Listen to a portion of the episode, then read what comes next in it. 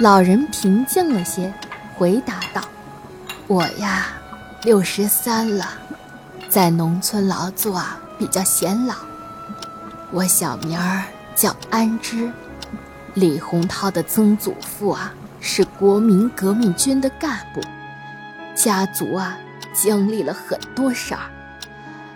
李洪涛的爸爸十三岁时，他祖父就去世了。”他爸爸和童养媳改嫁过来的奶奶，一起抚养他伯伯、姑姑、叔叔，一直到三十二岁才娶的我。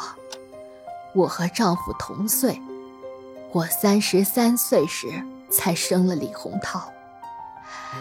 当时啊，谁也没想到，他一出生就双眼发育不好，有一些光感。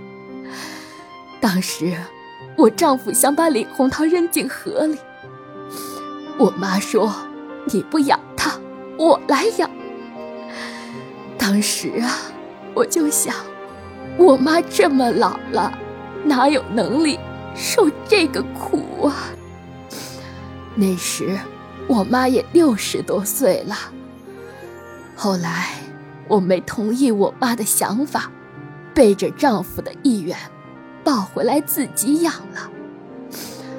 李洪涛一岁之后啊，丈夫同样模仿我，背着对方的意愿，背着我借钱，买了一个两岁大的小男孩。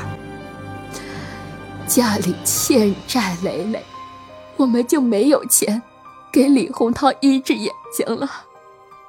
到五岁之后，就彻底看不见了。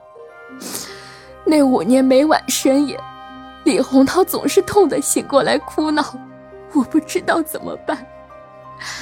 丈夫嫌弃丢人，没怎么管。其实李洪涛的命啊，真的挺苦的。我很自责，他的失明既有天注定，也有人为因素。他这么帅气。